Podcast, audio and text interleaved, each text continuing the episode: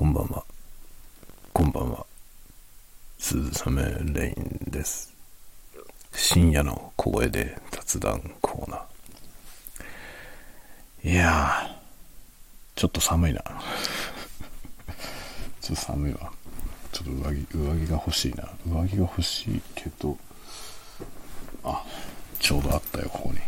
ちょっと待って、これ着るわ。よいしょ。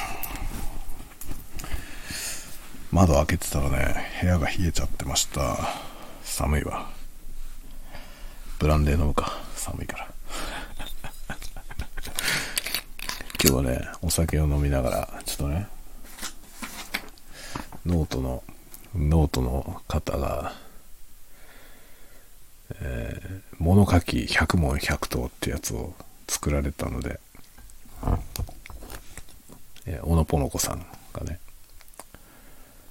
作られたんで、それをね、それをプリントアウトして今ここに手元に持ってきたんだよ。これをね、お酒飲みながら答えようと思って。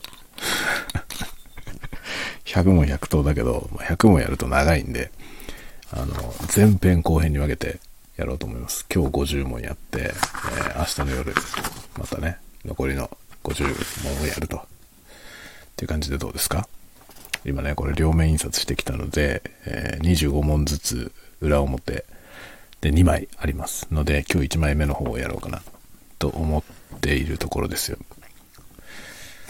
まあ、これ1時間ぐらいで、えー50問喋るみたいな感じどうですか？っていうのをやってみようと思うね。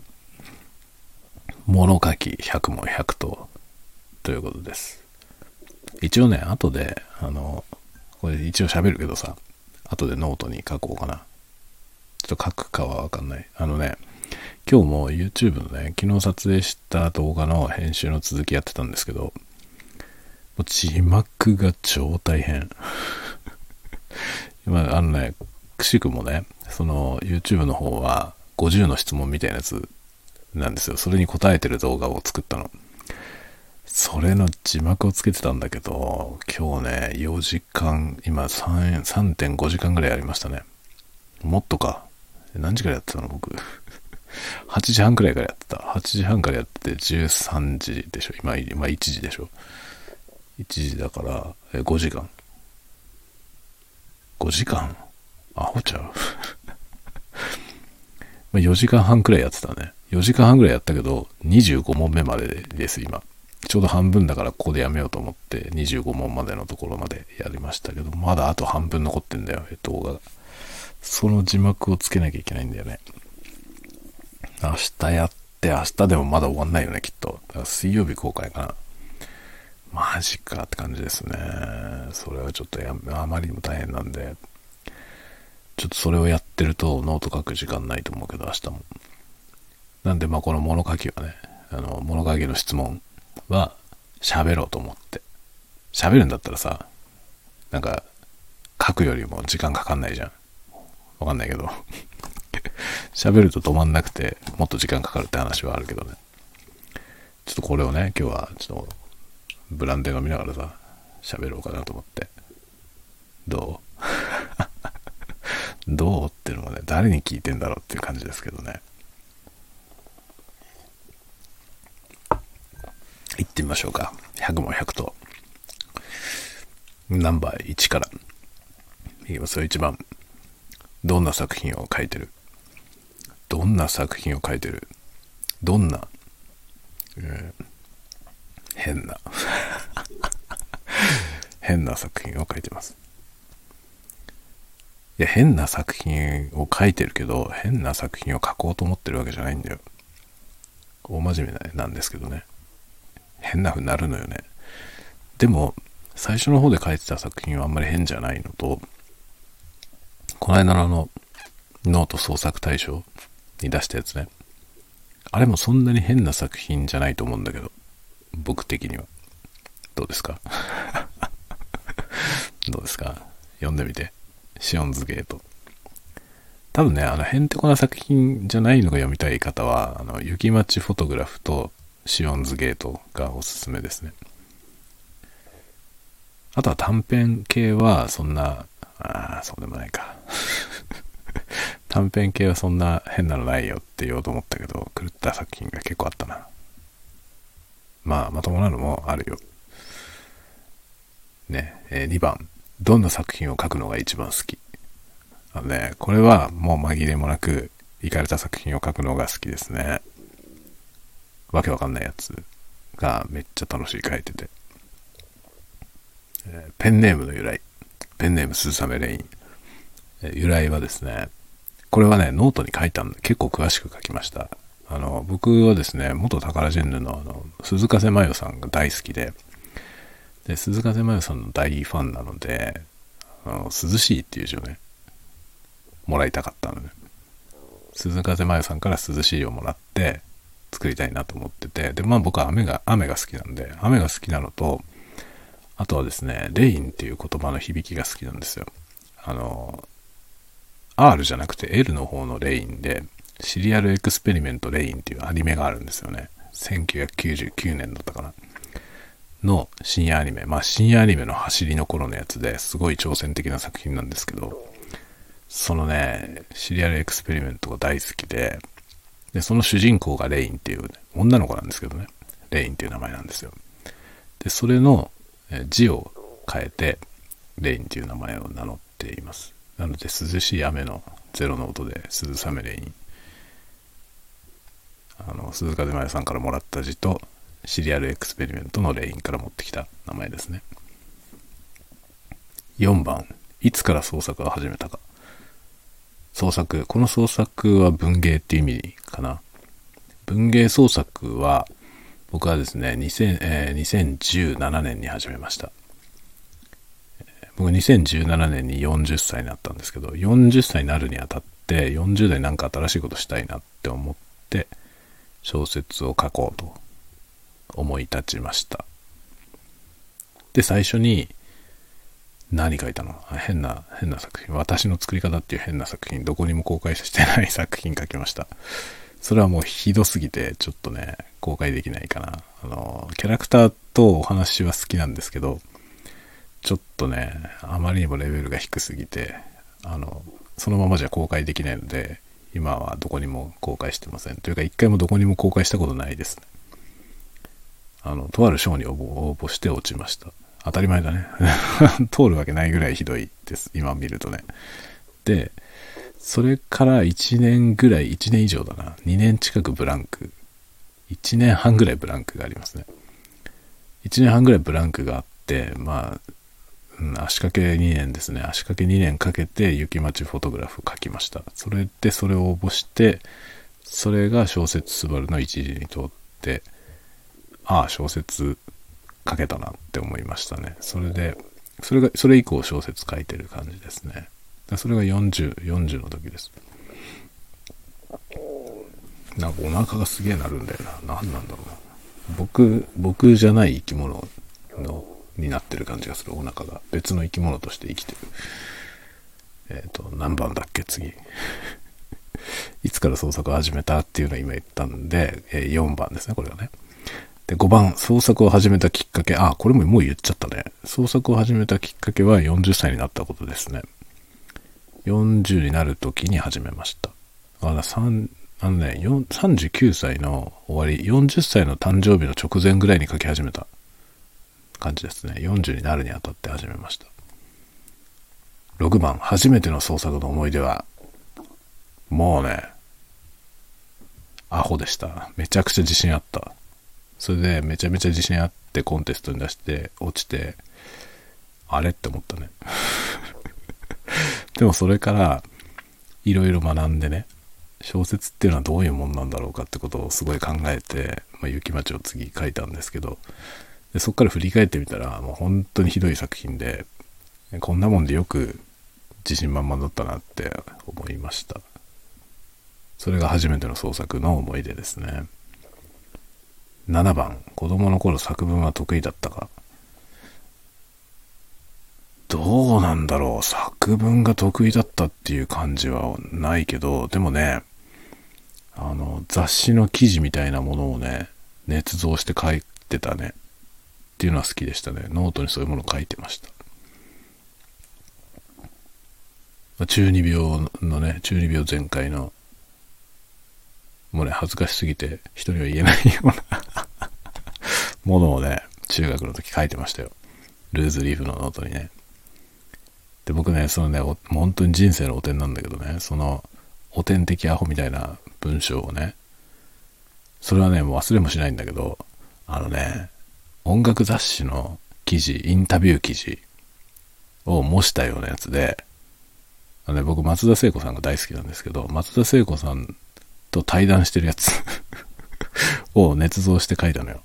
自分と松田聖子さんが対談してるっていう記事をね、捏造して書いたやつをルーズリーフに書いて覚えてんだけどさ、どんなルーズリーフだったかまで覚えてるよ。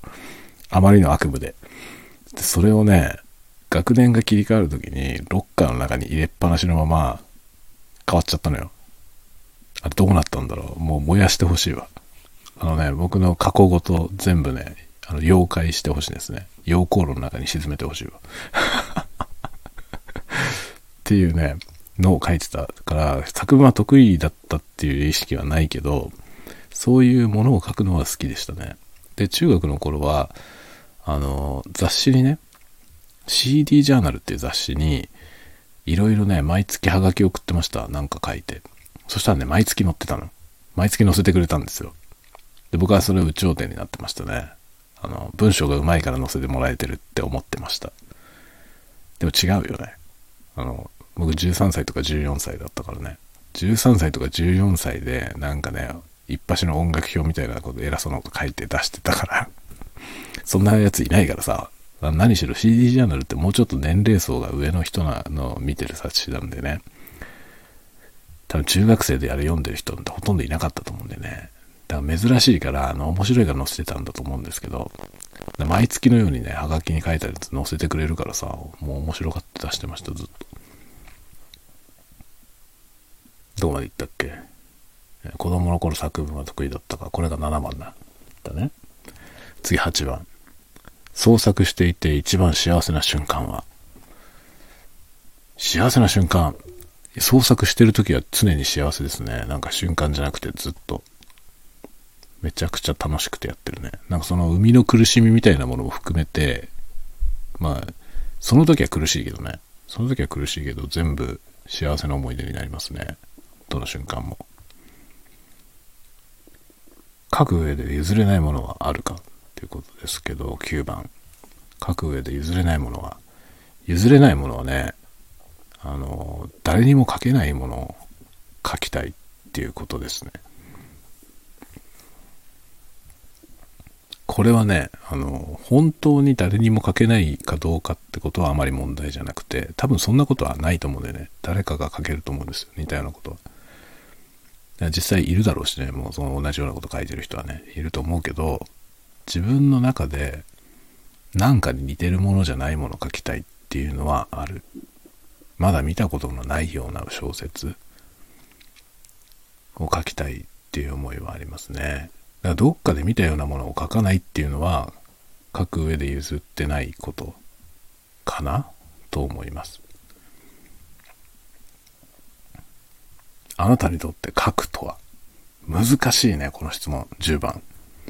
あなたにとって書くとは？書くとは？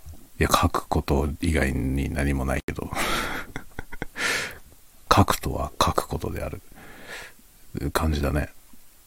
なんだろう、そんな僕はね、その書くっていうことに関してあまり何か別の意味を持たせたりはしてません。ただ書く。うん、ただ書くだけですね。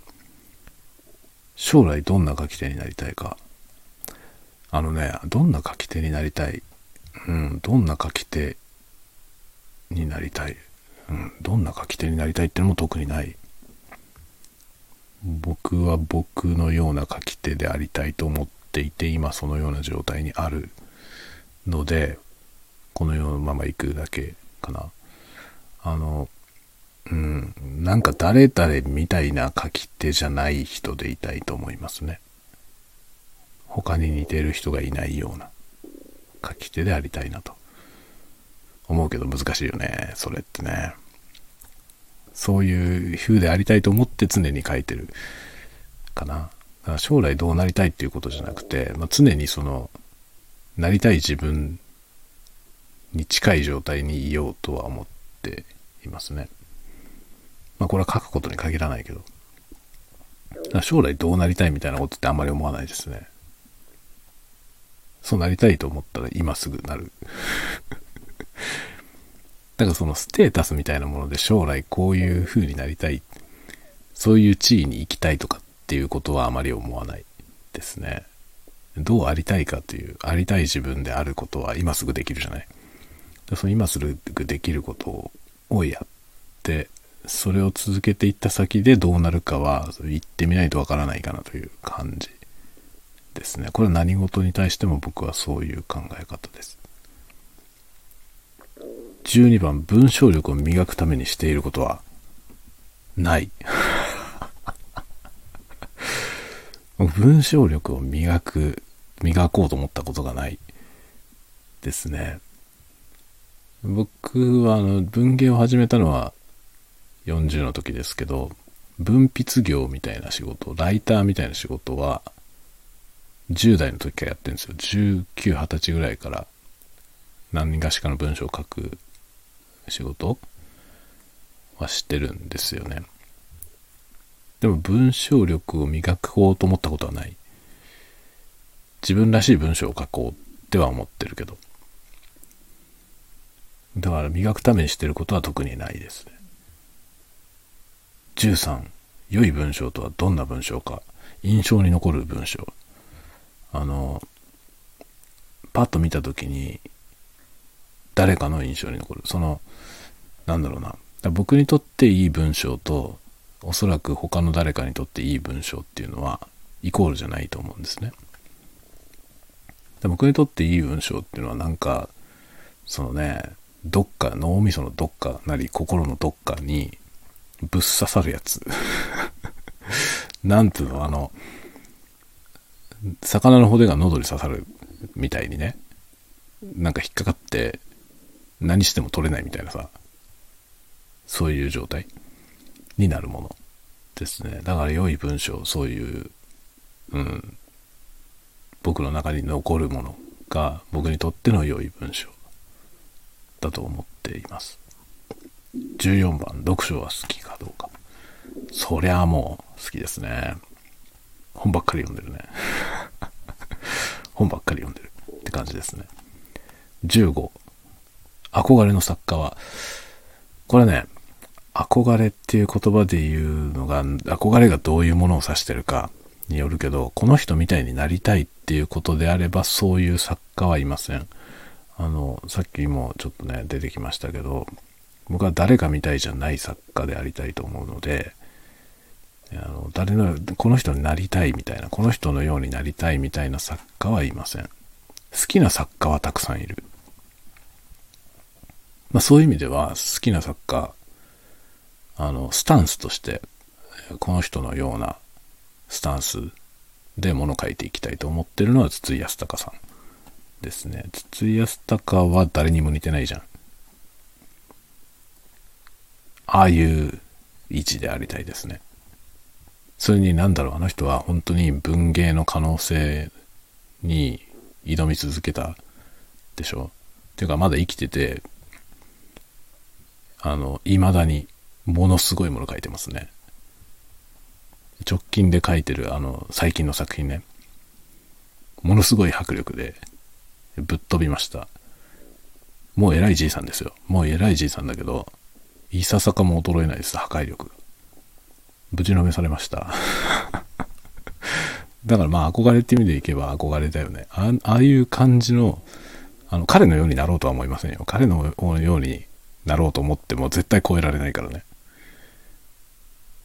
だけど、ああいうスタンスでいたいですね。だからなんていうの、あの、例えば大ヒット作を出したからといって、それと似たようなものを書いたりはしない。しませんね、あの人。ね、大ヒットもいっぱいあるけど、そのヒットしたものと似たような作品をその次に出したりとかいうことを一回もしたことないと思いますね。もうやったことはやらない。ね、次新しいことをやる。常に新しいものを求め続けているというあの姿勢に共感しますね。だからあのような姿勢でやりたいと思います。でも彼のようになっても意味がないし、絶対勝てるはずないので、あの同じ道を行くつもりはないけどね。行けるはずないしね。でもなんかその根っこの姿勢の部分で、あの、真似すべきものはいっぱいあると思います。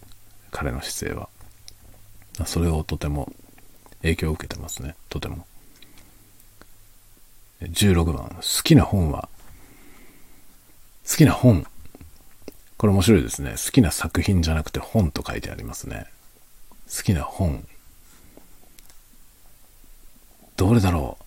僕が好きな本、えー、いっぱいあるんだけど、一つこれ、これっていうのをあげるとしたら、えー、ゲーデルエッシャーバッハ。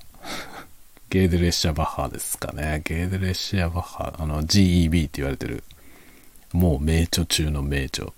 ダグラス・ホフスタッターっていう人が書いた本、往年の名著ですけど、まあ、僕のバイブルですね。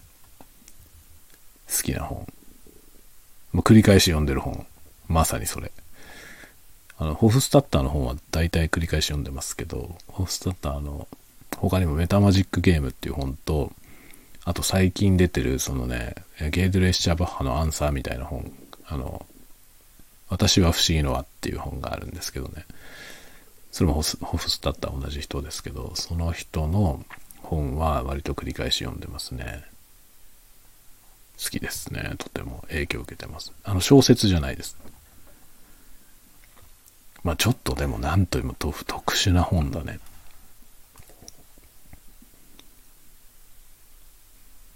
18番。今読みたい本。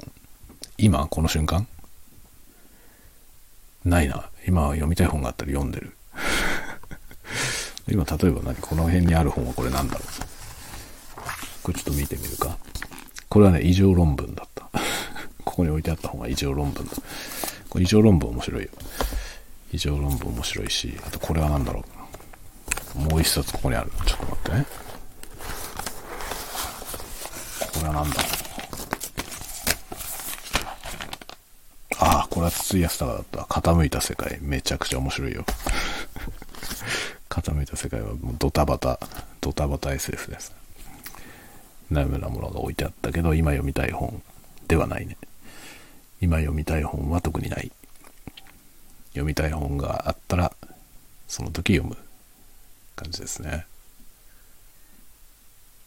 まあ、本棚がね、今、今ちょうどね、ここ今座ってるところの目の前に本棚があるので、いろんな本の背表紙があって、そういうの眺めてるとね、ああ、これ読みたいなっていう本があるよね。今は特にない。まあ、めんどくせえ本が目に留まりますね。まあ上の方の棚はね、もうあの好きな作家の本が並んでるので、どの背表紙を見てもね、あ、これ読みたいなって思っちゃうんですけど、ちょっと下がってくると、元気がないと読めない本が並んでますね。好きな本なんだけど、元気がないともう途中でやられちゃう本。今ね、目につくのは、炎上等のね、文字化っていう本ですね。文字化っていうあの、小説。炎上と。炎上とも好き。炎上とはなんで、なんで好きかというと、誰にも似てないでしょ。誰にも似てない人が好きだね。今読みたい本はだからない。19番。自分の創作に影響を与えた人や物。創作に影響を与えた人や物。なんだろう、物、物はあまり僕に影響を与えてないんじゃないかと思うけどな。もう、まあ、強いて言えば物、コンピューター。コンピューターはすごく影響を与えてるかもね、僕に。僕はコンピューターサイエンスを学んだことによって、なんか文芸に一つね、あの、巧妙を見たっていうかね、部分はありますね。コンピューター、コンピューターサイエンスととかテクノロジーと文芸っていうものの、その、なんて言うんだろうね、ハイブリッドみたいなところに興味がありますね。20番、えー本やノートなど他者の作品で好きな一文はあー好きな一文。何にも手元に今ないな。これはさあれだよね。多分ちゃんと引用しなきゃいけないよね。好きな一文。好きな一文はあるんだよ。あああるわ。ちょっと待って。ちょっと待ってあのね、うろ覚えで引用するとあれだから持ってきた。このね、冒頭の、冒頭の一文。これはですね、コックサッカーブルース、村上龍の小説の冒頭の一文。俺は一世三宅のブリーフを履いている。これが小説の一番最初の文です。やばいでしょ？この文から始まったらさ、もう読まないって選択肢はないよね。俺は一世三宅のブリーフを履いてるんだよ。圧倒的でしょ？この一文目。すっごいよね。僕、村上龍って人は天才だと思ってるんですけど、あの、筒井康隆とは違う種類の天才だと思ってます。文章のうまさで言ったら、もうズバ抜けてうまいですよね。大好き。良い文章とはどんな文章かってさっきね、印象に残るものって言いましたよね。あの村上龍はね、僕の中にもうズバズバ残ってる感じですね。もうトゲトゲ。だからもうね、なんか僕の心の中がズタズタになる ズタズタになりながらそこら中に引っかかってる感じですね。トゲトゲです。すごいパワーを持った文章。一世三宅のブリーフを履いてる。何なんだよこれと思いますよね。天才ですよ。それが一番ね、好きな一文。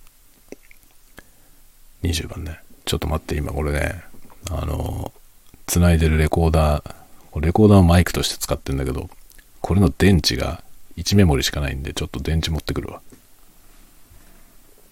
これで戻れるかな。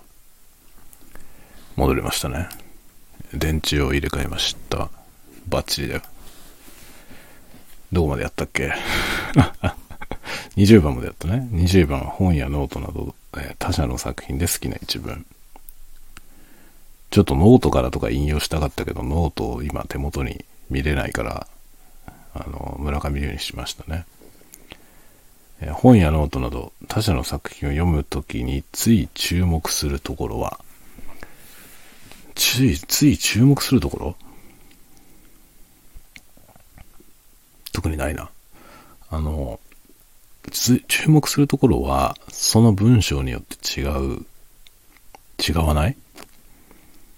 なんかほら、例えばね、あの、最初の一文、今のね、一世三宅は最初の一文だけど、そういう最初の一文に注目するって言って言いながら見ることないでしょ？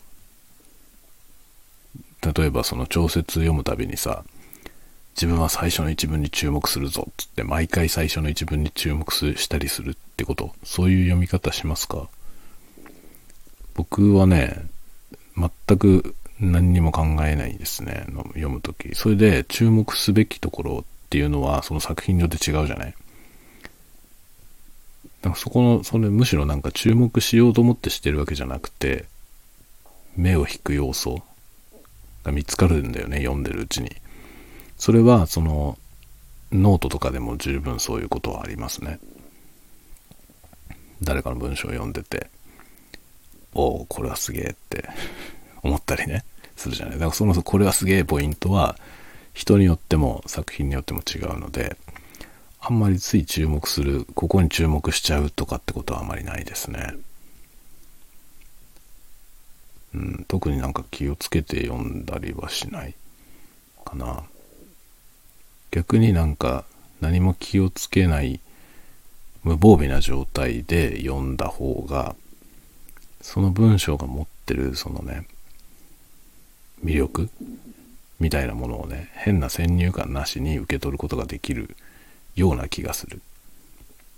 からあまり注目しませんねどこも。フラットに読むようにしてますね。22番無人島に本を3冊持っていけるとしたら何を選ぶ？うーん、難しいね。3冊。3冊。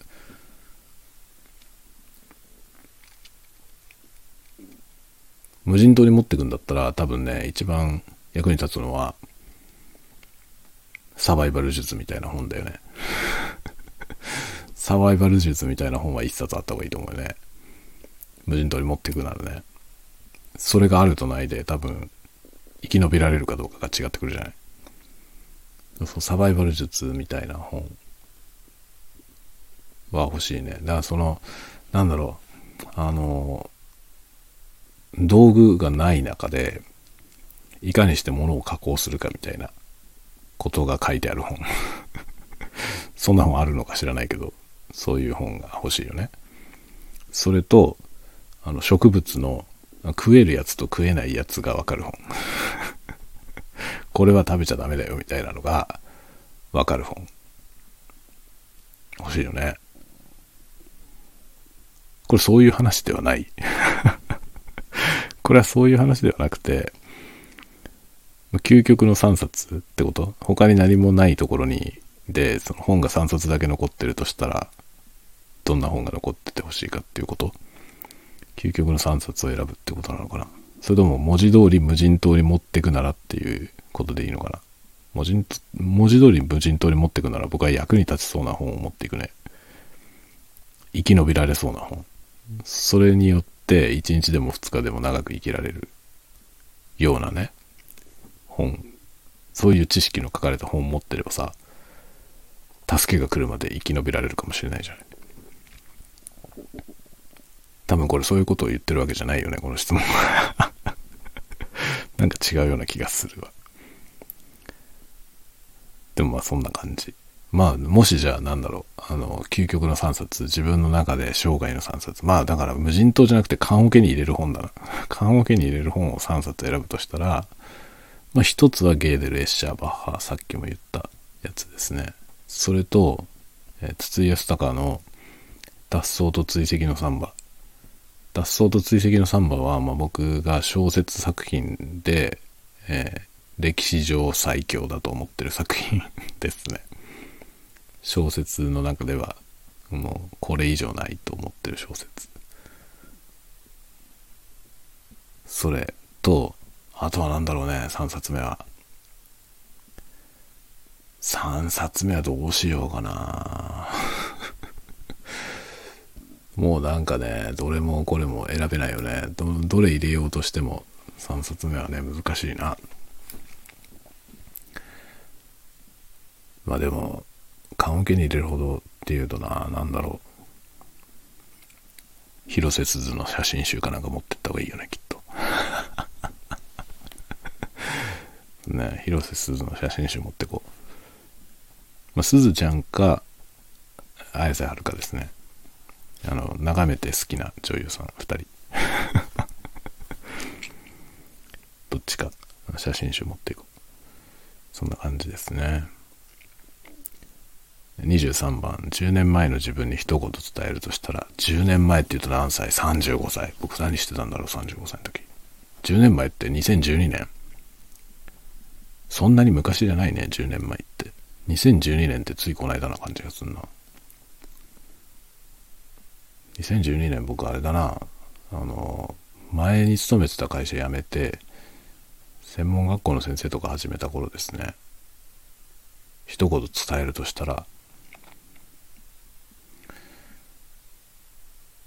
そうね、ああ、一言伝えるとしたらね、そうそうそう。子供だな。あの、今ね、うちの長男11歳なんですよ。だから10年前ってちょうど長男が生まれたちょっと後でしょ。そう、あのね、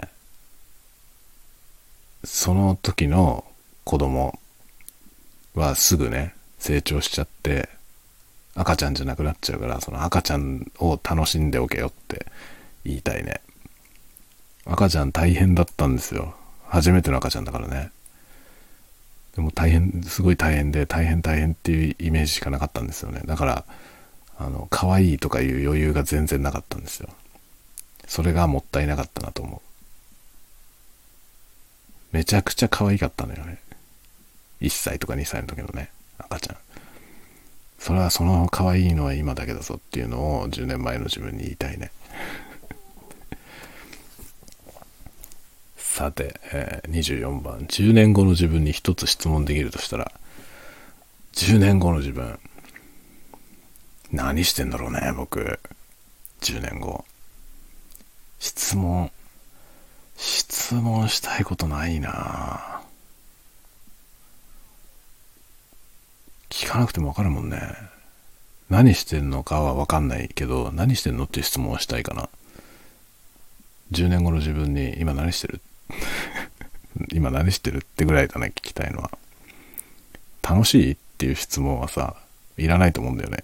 楽しいはずだから。楽しいと思うことをずっとやってるので、多分10年後の僕は10年後に楽しいことやってると思うんだ。それが何なのかっていうのはちょっと気になるけど、でもその時になればわかるしな。あんまり10年後の自分に聞きたいことはないな。質問できるとしたら。まだ生きてるって聞きたいね。まだ生きてるって。10年後の自分。それにしよう。はい。25番。今だからこそ、えー、今だからこそ言える創作の失敗談。失敗談。今だからこそ言える？失敗談。ない。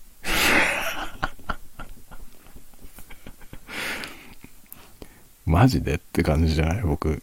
これ大丈夫かな？こんなんで。今だからこそ言える失敗談。僕ね、創作で失敗したことないんじゃないか。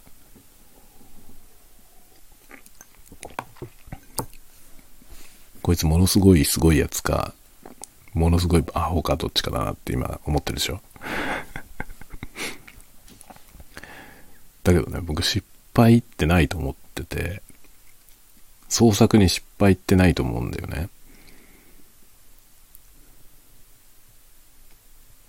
もちろんさ、失敗することはあるじゃない。でも失敗って何、何を、失敗って何なのかっていうね。どういうふうな失敗の定義は？って考えるとね、意図通りいかなかったものだと思うんですよ。計画通りにいかなかったこととか、想定通りにいかなかったこと、こういうふうにやりたいと思った通りいかなかったことが失敗だと思うんだけど、それって本当に失敗かっていうのは、特に創作の場合はね、価値基準が一つじゃないから、わからないじゃないっていうかないと思うんだよね。その失敗ってことは。思惑と違うことになっちゃったという、そのね、イレギュラーはあると思う。想定外の事態はあると思うんだけど、それは失敗なのかっていうと、そうとは限らないと思うんだよね。で、僕は全部いい方に解釈 しちゃうから、想定通りいかなかったことはいっぱいあるけど、それ失敗だとは思ってなくて、まあ、それが結果この作品になったよねっていうね、感じですかね。だから創作で失敗ってことはないな、僕の中では。うん。ない。26番。書くこと以外で創作をしているか。あ、思い出した。25番。創作の失敗談。あのね、お仕事で失敗したことある。あのね、映画のコラムをね、書いてて、でね、なんかね、スペシャルで、普段は1本ずつ書いてるんですよ。1本の映画のコラムを書いてるんですけど、スペシャルでいろんな、ね、作品をね、もう短く短くいっぱい紹介するやつを書いたことあるんですよね。その時に、あのね、あー、なんだっけ、あの、メアリー、メアリーと、えー、魔女の花っていう映画あるじゃない？アニメの。あれのタイトルを、メアリーと魔女の森って書いちゃった ことがある。タイトルを間違ったっていうことがありました。そうそうそうそうそう。あったね。ちゃんと確認するんだけどね、いつもは。なんかね、あの時なんだろう、魔が差したよね。あれは失敗でね、明快に失敗です、あれは。人の作品のタイトルを間違えるっていうのはもうやってはならない失敗ですね。やり、やったことがあります。はい。26番、書くこと以外で創作をしている。している。まあ何でも創作だもんね。ASMR ビデオ作ってるのも創作でしょ、多分。やってるいろんなこと。これもそうじゃない？スタイフ。スタイフもずっと喋り続けて。これを創作だって言うとふざけんなって言われるかもしれないけど、まあね、コンテンツを作っているという意味では創作だよ。ね。27番、もし書くことを禁止されたら何をする？まあ別に何でも何かしらやるね。書くことを禁止されたら裏を書いて何かするか、もしくは書かないで違うことするか。28番、余命1週間と宣告されたら捜索をするか、しない。余命1週間と宣告されたら家族のと時間を使いますね。っていうのは家族だけが僕が生きていたことを覚えててくれるから。生きていたことを覚えてくれる人に覚えててもらいたい。だから最後の1週間はそれに使いたいですね。その人たちと過ごす。他のことはしない。29、生まれ変わっても物陰になりたい。ああ、いや、思わないな。あのね、生まれ変わったら美少女になりたい。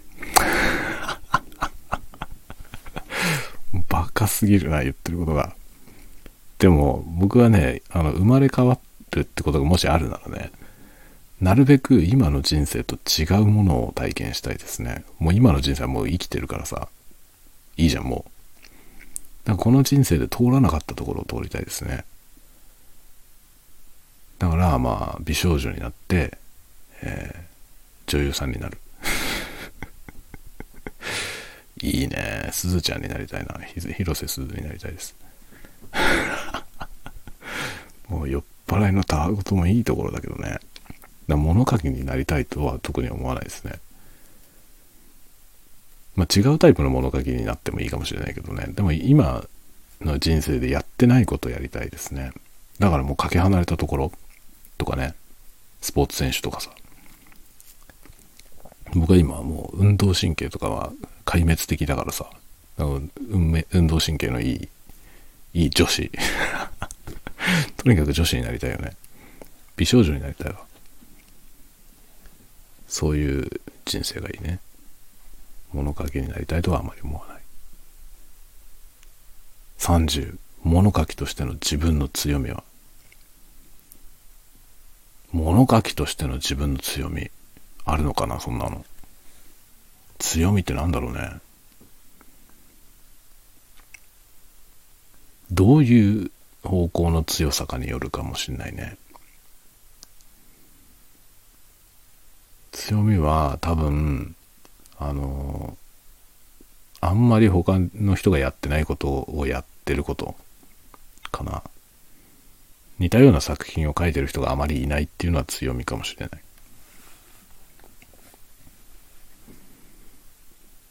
で、31番、物書きとしての自分の弱みは、弱みは、それがそのまま弱みだよね。大体この、長所と短所っていうのはさ、表裏一体な感じで、自分の長所って言ってることがそのまま短所だったりするじゃない。まさにそれと同じで僕は自分みたいな物書きがあまりいないってことが強みなんだけどそのそれはつまりニーズがないっていうことだっていうことでニーズのないことをやってるのが弱みですね そういう感じですね32番創作における座右の銘座右の銘。僕、座右の銘はね、明日は明日の風が吹くってやつなんですよ。それは生き方のね、座右の銘なんだけど、創作においての座右の銘ってのはあんまり考えたことなかったけど、なんだろうな。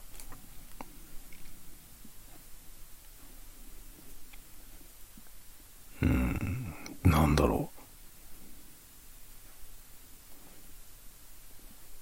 う。座右の銘にするの難しいな。まあ、視線というか視点。視点をね、誰もいない場所から世界を見たいと思うんですよね。創作において。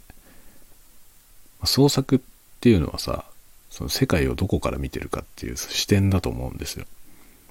で、その同じ場所に誰もいない場所、誰もいない場所に行ってそこから世界を見るっていうのが、まあ、僕が創作でやろうとしてることなんですよね。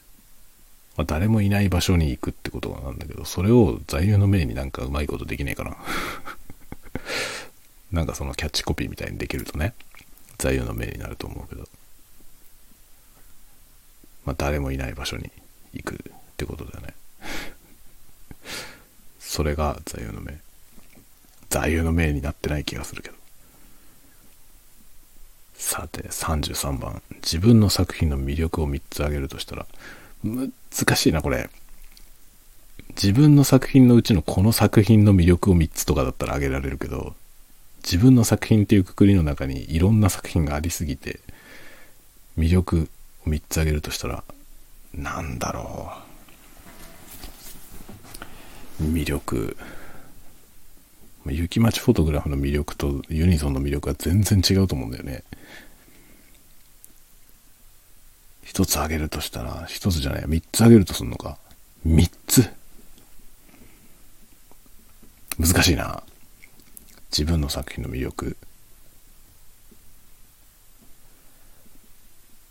魅力は、だからあれだよね。あんまり体験したことがない読語感。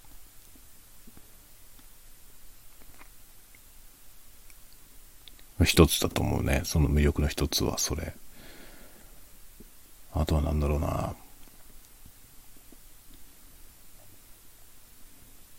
うんとね、あとは何だろう。適度に笑える。適度に笑える？笑えると思うけどな。笑えてくれるといいなと思って書いてますけど、ちょっと、ちょっと笑えそうなところも、一つかな？魅力の。あとは何だろう。作品によるよね、やっぱりね。作品によるな。だから描写、ちょっと見たことないような描写を満載した作品もあれば、ちょっと見たことないような比喩を満載した作品もあるんですよね。共通してるのはちょっと見たことないようなっていうところですね。ちょっと見たことないっていうのが魅力なんじゃないかな。だからちょっと体験したことのない読語感と全部イコールになっちゃうけどさ。だから魅力は3つないんだな。1個しかないわ。自分の作品の魅力はちょっと見たことないってことだよね。それが多分1個しかない魅力だと思う。34番。自作で気に入ってる作品を1つあげるとしたら、1つあげるとしたらユニゾン。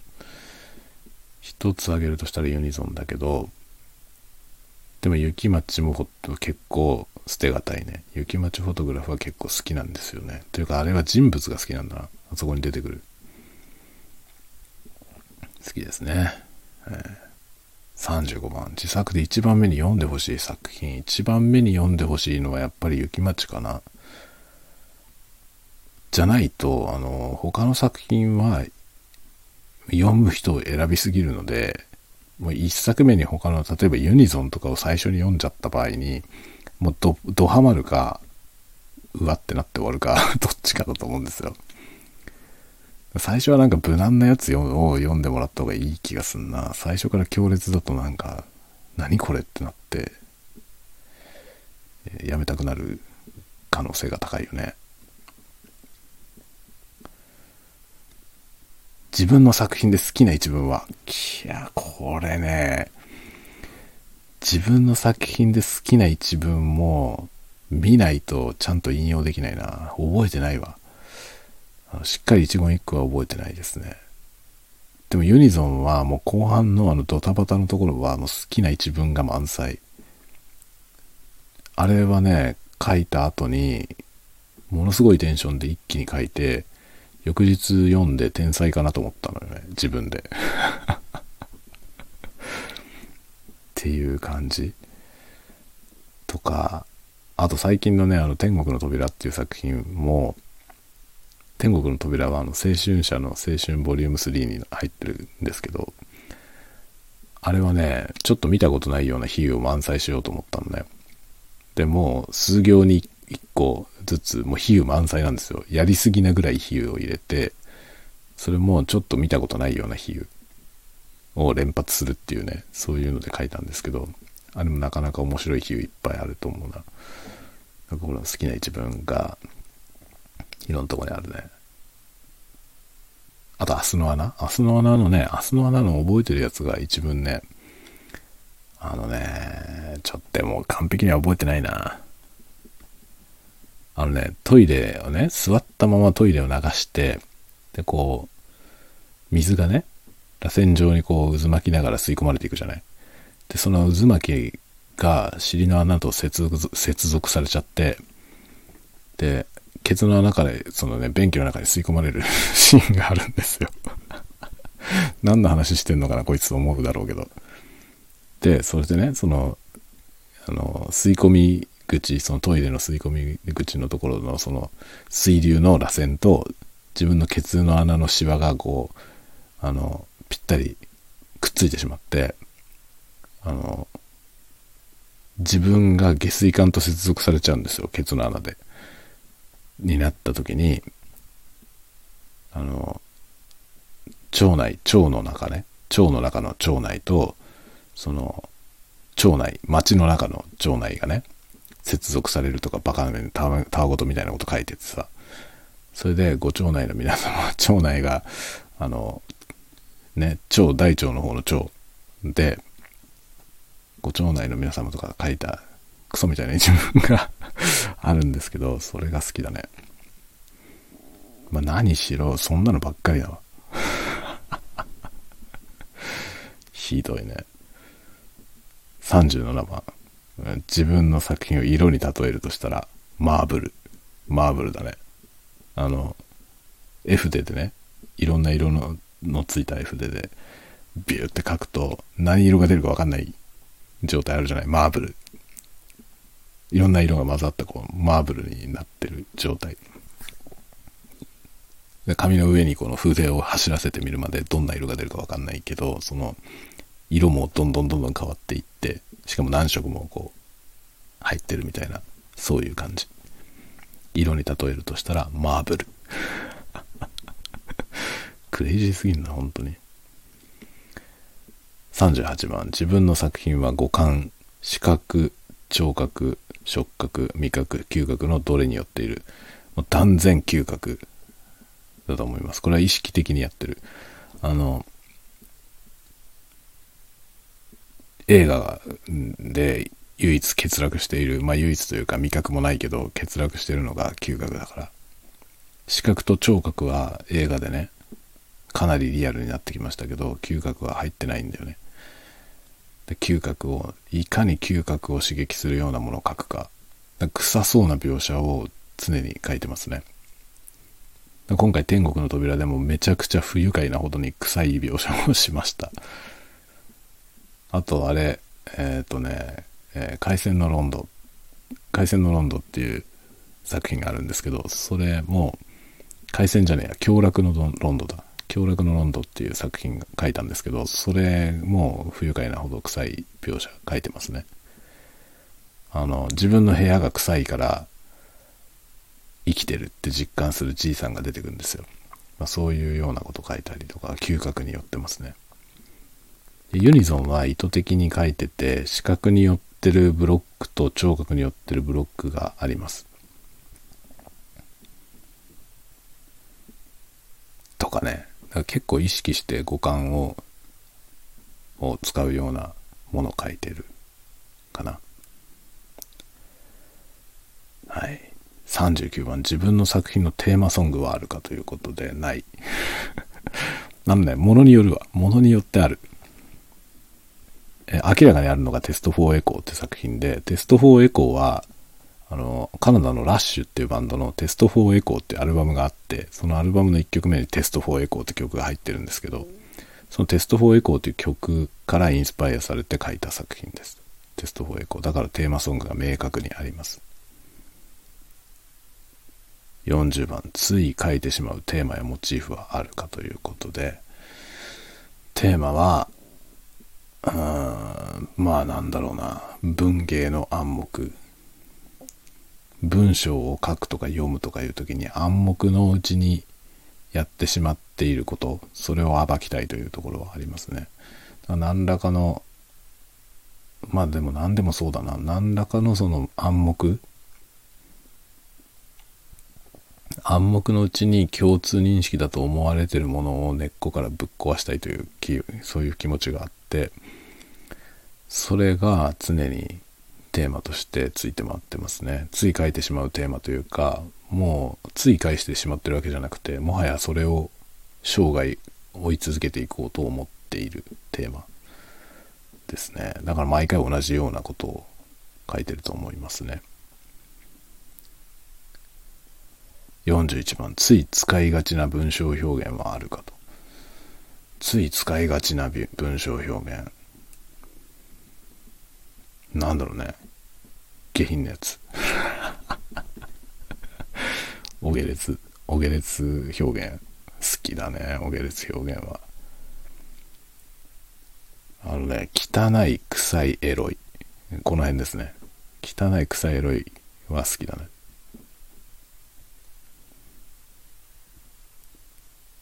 エロいもあのね恋愛小説とかのエロティックな描写とかじゃないのよ。ただただ単に下品なだけ。っていうのが好きだね僕は。そういうのを書いてますね。そのそこにエロが全く必要ないところに急にエロになるとかまた冒険活劇なんだけどチンコが出てくるとかそういうのが好きですね。意味のないところにあの下半身が登場するやつがねいいですね。まあ明日の穴なんかはね明日の穴はアスホールだからね。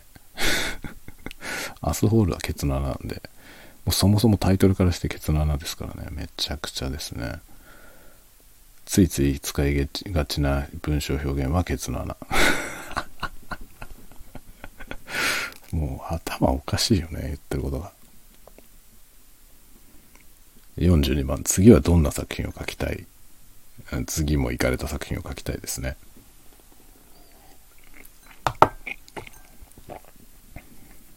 43番、えもし自分の作品が書籍化されたら誰に帯を書いてほしいか。まあ一番は筒井康隆だね。一番は筒井康隆だけど筒井康隆に、まあ、帯書いてもらえるようなとこにはいける気がしない。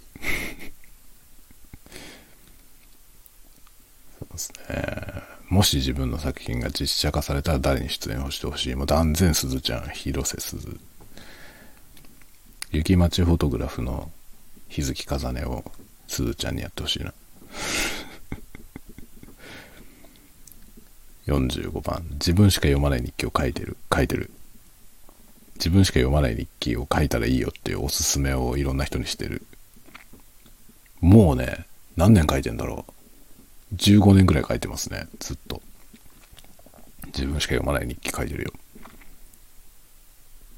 日常で自分は物書きだと感じる瞬間はない。そんなこと思ったことない。自分は物書きだってあんまり思ったことないな。うん。まあいろんなことをやってるからだと思うな。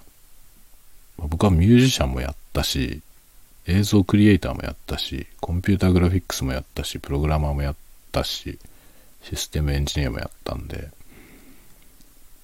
自分は何とかだってあまり思いませんね。私は私だ。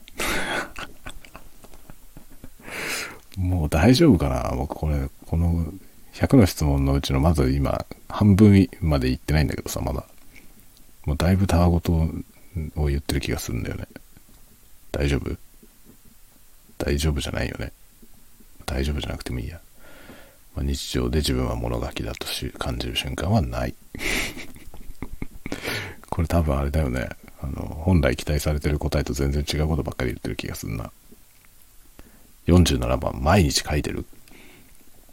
何を？毎日何かしらは書いてる。何かしらは書いてるけど、小説は毎日は書かない。というか小説はめったに書きません。あの、熟したら書く。木が熟したらそれまでは書かないようにしてますね。創作作品はそういう感じ。でも文章自体はもう書く機会がめちゃくちゃいっぱいあるから、もういろんなもの書いてますね。コラムは毎週書いてるしね。そういう感じかな。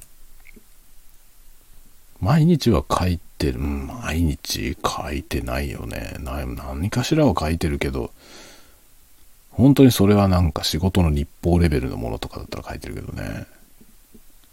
うん、何も、何一つ文章を書かない日もある？ああ、ないか。わかんないな。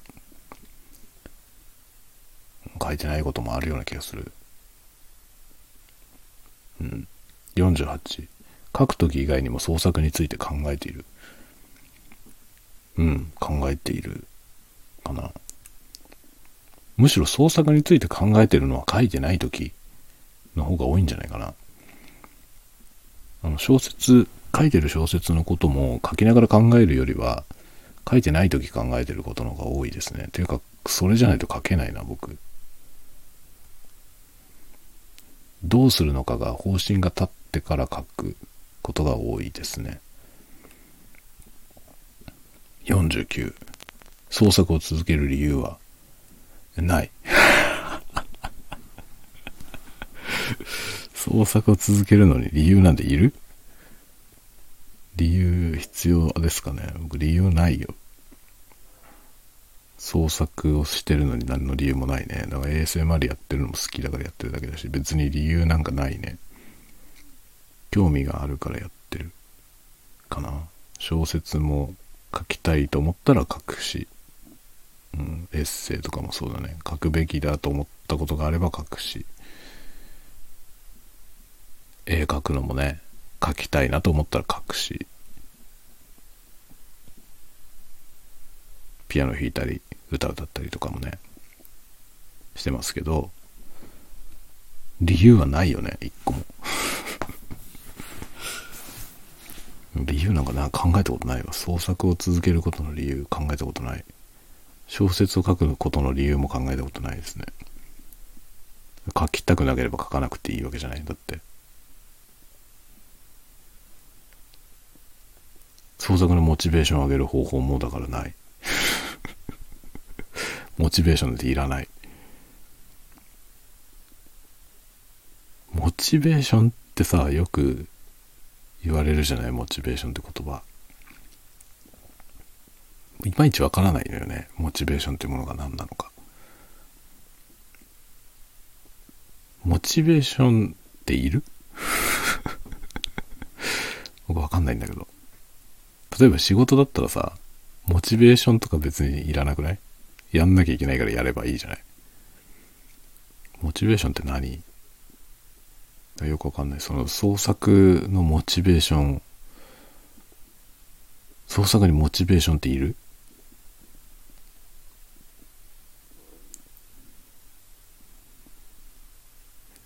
何なんだろうそれがよくわからないんだよな。モチベーション。考えたことない。考えたことないですね。創作のモチベーション。上げようと思ったこともないし。上がんなければ書かないだけなんだよな。それじゃダメってこと？それじゃダメってことなのか？ダメってことだよね、きっとね。僕はね、あのー、小説にしろ何にしろ、別に毎日書かなきゃいけないと思ってないんだよね。で、割とその小説読本みたいなやつ読んでると、毎日書けって書いてあるやつが多いんだけど、高橋源一郎さんが唯一、毎日書けって言ってないのよ。で、今すぐ書けとも言わないんですよ。あの熟すまで書くなっていうことを言ってて、唯一僕が自分がやってることと近いことを言ってるなと思ったんですよ。源一郎さんの本は気に入っていっぱい読んだ。